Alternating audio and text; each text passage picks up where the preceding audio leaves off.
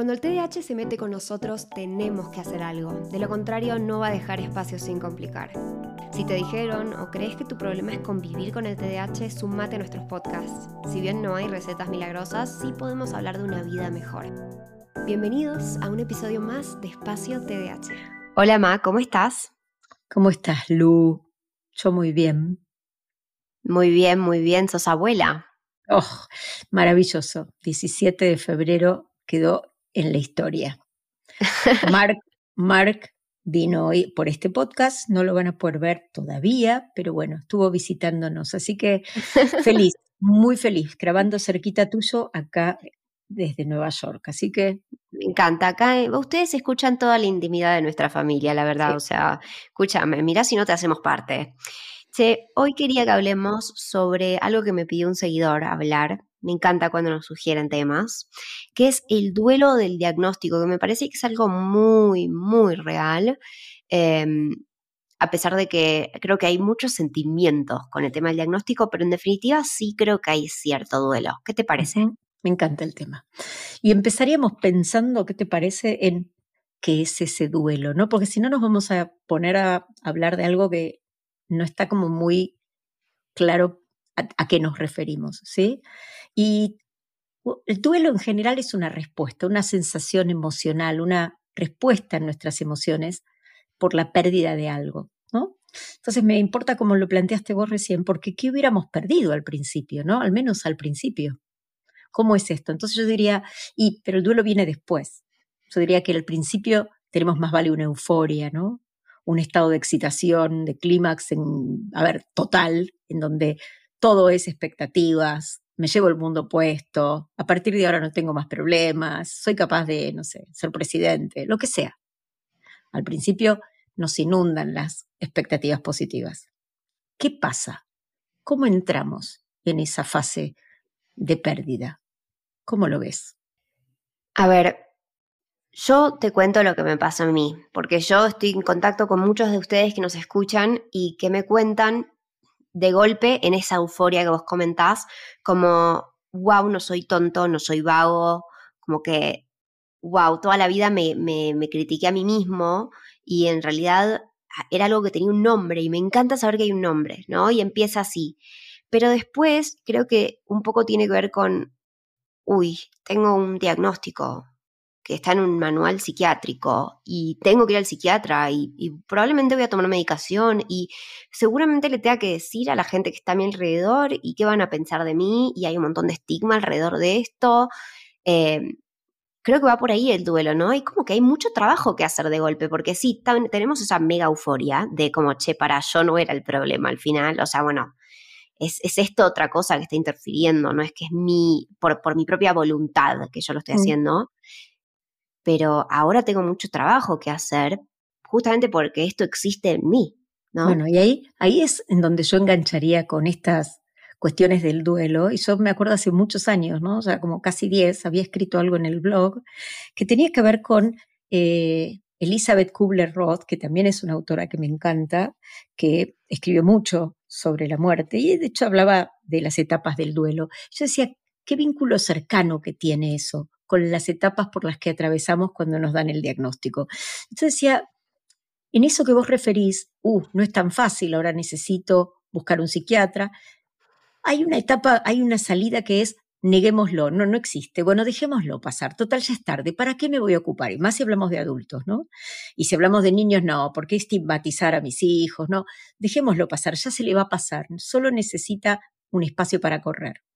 Es decir, a veces esa negación hace como que todo ese trabajo del que vos hablaste, que hay que hacer cuando nos enfrentamos a ese camino por, por desarrollar, bueno, chao, los, lo tapamos, se cerró. Y nos da como cierto alivio momentáneo. Y esa negación también nos puede poner en eso que hablaste vos del estigma, como yo vi muchas personas del lado de aquellos que critican. Sabiendo que tengo TDAH, me pongo a decir el TDAH no existe. ¿Por qué? Porque así evito quedarme pegado al estigma de problemas de salud mental. Entonces digo, esa primera etapa es difícil porque ahí podemos perdernos, perdernos del diagnóstico, si no lo buscamos, perdernos del tratamiento si tenemos diagnóstico, porque si bien esto es bueno, saber la euforia inicial, no nos quita el diagnóstico la disfunción ejecutiva. Todo el proceso que tenemos que atravesar lo atravesamos con la disfunción, es decir, abrumados, eh, desorganizados, sin recursos. O sea, chicos, hay que pedir ayuda para hacer esto. No podemos hacerlo solos. Primer, y te digo que un poco por eso también existe el mapa de profesionales de TDAH, para que se te facilite un poco el tema, porque encima tenés que buscar a alguien que sea especialista para no toparte con alguien que te diga, el TDAH no existe, ¿eh? es solamente algo que le pasa a los niños y después se supera, o algún mito de esos.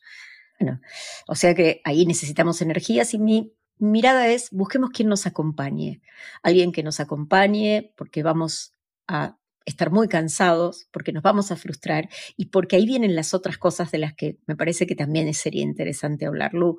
¿Qué nos pasa con las emociones? Porque por más que a mí el, psiquiatra o quien sea, ¿no? El diagnóstico lo haga un psicólogo o el equipo que lo haga, me explican todo y yo eso es una explicación racional.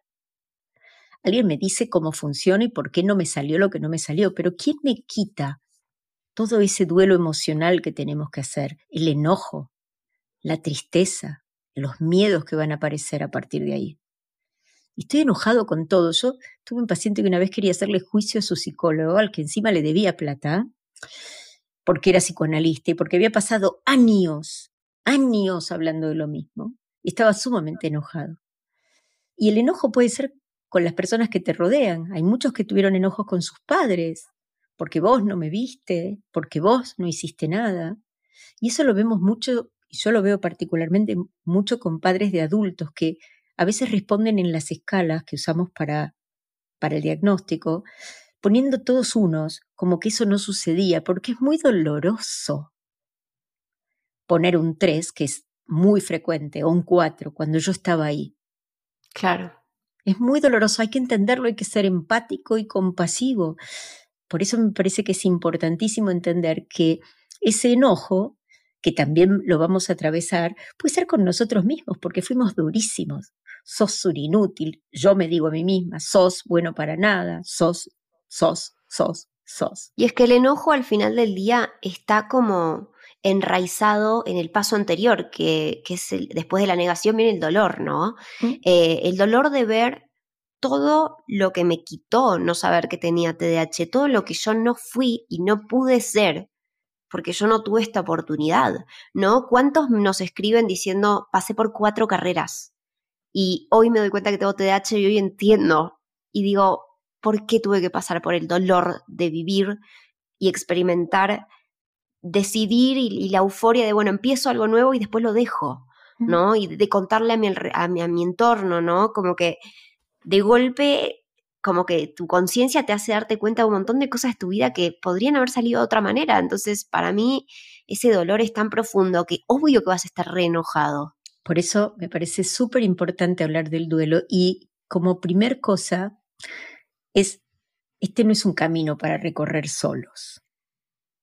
Em, aunque estés aparentemente solo porque seas un adulto, busca un amigo busca a tu hermano, busca a un primo, busca a tu compañero de trabajo. Con alguien tenés que viajar este, este proceso porque no es fácil hacerlo solo. Y porque muchas veces yo digo, ¿cómo explicas vos, Lu?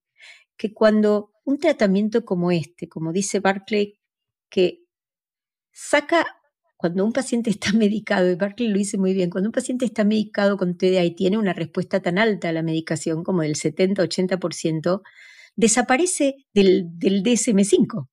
Se acabó, es el único trastorno que puede desaparecer del manual cuando lo es tratado. Es decir, ya no muestra todas esas conductas. ¿Cómo podrías explicar que el 80% de las personas adultas con respuesta buena al tratamiento en el primer año lo abandonan? Bueno, tiene mucho que ver con este proceso, porque yo tengo que también abandonar la ilusión que tengo de por ahí hacer algo de lo que no pude ser. Yo no puedo recuperar ese tiempo precioso de mi adolescencia en que me hubiera gustado salir a bailar y volver a cualquier hora o, quedarme un fin de semana sin estudiar. Eso no puede volver atrás, pero sí puedo hacer otras cosas. Entonces hay que soltar lo que no fue, porque no podemos volver atrás, y sí ver qué posibilidades tenemos de aquí en adelante. Pero es un proceso, no va a pasar porque me lo digas, bueno, ya está. No, banquémoslo un tiempo. Por eso, equipo de trabajo terapéutico, super team, compasivo, que te acompañe, que entienda, que te sostenga cuando te caigas, porque vas a caerte, aún estando mejor. Sobre todo cuando estás viendo alrededor tuyo, que es donde estás parado, porque ahora sos un adulto, no es donde quieres estar. Es difícil, ¿no? La verdad que, que, sí, aparte son muchas las emociones y creo que nosotros estamos acostumbrados a vivir una montaña rusa de emociones y uno diría, bueno, pero ya encontré el diagnóstico, como que ahora ya quiero que esto baje un poco. Y después del enojo viene la tristeza y después eso viene el miedo, o sea, como que no termina, no termina. Bueno, el miedo nos paraliza porque digo, no lo voy a poder hacer y seguro que no me va a alcanzar o no tengo... O la medicación no me va a hacer efecto. Sí, o tengo un efecto adverso y entonces es un mundo. Eh, a ver, es un camino, estamos, a, mí me gustan las metáforas, yo digo, las personas con TDAH estamos acostumbradas a dejar un surco cuando caminamos. Y yo siempre lo simbolizo como alguien caminando con una bolsa llena de piedras. Entonces la llevo colgando, me pesa tanto y hace un surco atrás mío. Entonces, ¿sabes qué? Cuando te quitan la bolsa de piedras, porque es así, la verdad es como, ¿y quién soy si yo no dejo marca? La marca está en el dolor, en el fracaso, en los miedos. ¿Y para qué lo voy a hacer si voy a frustrarme? A ver, ojo, todo va a estar condicionado por esas emociones. Es decir, nosotros necesitamos tiempo, comprensión para llegar a la aceptación. Y ya hablamos en algún momento de lo importante de la aceptación. Pero no es una aceptación racional, que quede claro. Es una aceptación emocional. Me tengo que unir, ¿sí? Me tengo que volver a reconectar. Y hay una cosa que le dije el otro día y hablamos con una paciente. Acá viene lo malo de no distraernos ya. No me puedo distraer del dolor, porque ahora estoy atento. No, y de golpe creo que muchas personas eh, cuando empiezan la medicación también tienen quizás un momento medio bajón de, de wow, no me, puedo, no me puedo distraer más y de golpe se dan cuenta de un montón de cosas que antes no se habían dado cuenta. Y capaz, no sé, terminan una relación, dejan una carrera, ya no por el TDAH, pero por, porque se empiezan a dar cuenta de cosas que antes iban distraídos. Bueno, parte de eso lo hablamos cuando hablábamos del enojo, ¿te acordás? Y yo dije, es muy importante primero darnos cuenta que nos estamos dando cuenta de que hay algo que sucede que no nos gusta, pero paren, no pateen el tablero. Porque esa persona que te está tratando mal puede ser una persona que te ame y a la que vos ames, pero te está tratando mal porque hay un hábito que vos de alguna manera hasta también permitiste. Por lo tanto, tenemos que aprender a parar. Momento, eso no. ¿Es doloroso? Obvio que es doloroso pero todo eso nos va a abrir posibilidades nuevas. En cambio, si nos quedamos enredados en la trama del dolor, del enojo, del miedo, lo único que vamos a hacer es rumiar y rumiar y no salir nunca de ese laberinto. Por lo tanto, me parece que lo más importante es aceptar que eso es un proceso normal desde el diagnóstico hasta que nos empecemos a sentir un poquito más validados. Y ahí creo que va a empezar el proceso de aceptarnos a nosotros mismos, porque uno, viste que siempre dicen, a mí la medicación me va a cambiar o esto me va a cambiar.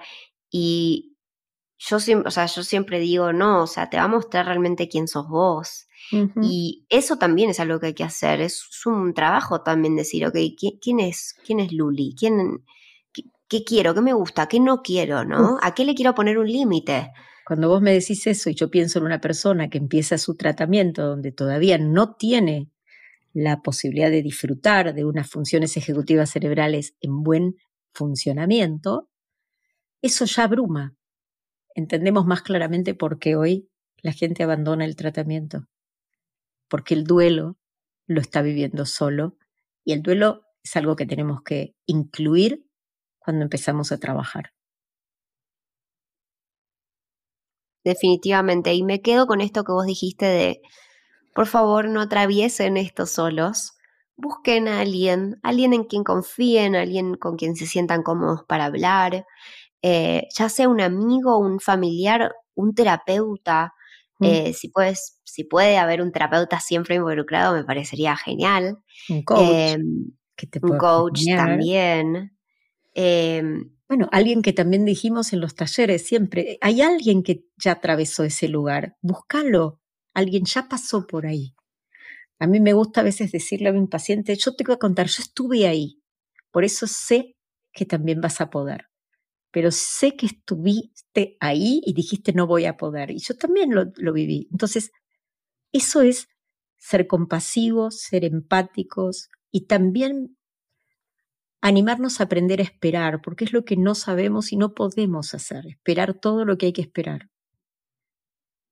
Entonces, creo que el disfrute va a llegar y es un compromiso hablar del disfrute porque vivimos hablando de frustración, de fracaso o de disfrutamos y nos metemos en líos, pero el disfrute verdadero, como hablábamos la otra vez, el disfrute es algo que nos hace sentir más poderosos cuando salimos de esas experiencias. Entonces, bueno, busca la mano de quién vas a tomarte para hacer este viaje. Bueno, muchas gracias por estar del otro lado. Te mandamos un abrazo virtual.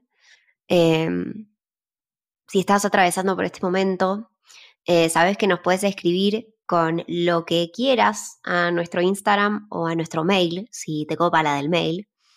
Em, y bueno, nos encantaría escucharte, escuchar cómo estás y eh, en qué parte de este proceso crees que estás y, cómo venís. Eh, muchas, muchas gracias a todos por estar del otro lado. Gracias, Ma. Desde todas las partes del mundo, el podcast no se termina. no, jamás. y no te olvides de que si te gustó este podcast, que nos sigas, que apretes la campanita para que te lleguen las notificaciones y que obvio le des cinco estrellas porque te encantó. Te encantó, escúchame. Bueno, chao, Ma. Chao, Lu.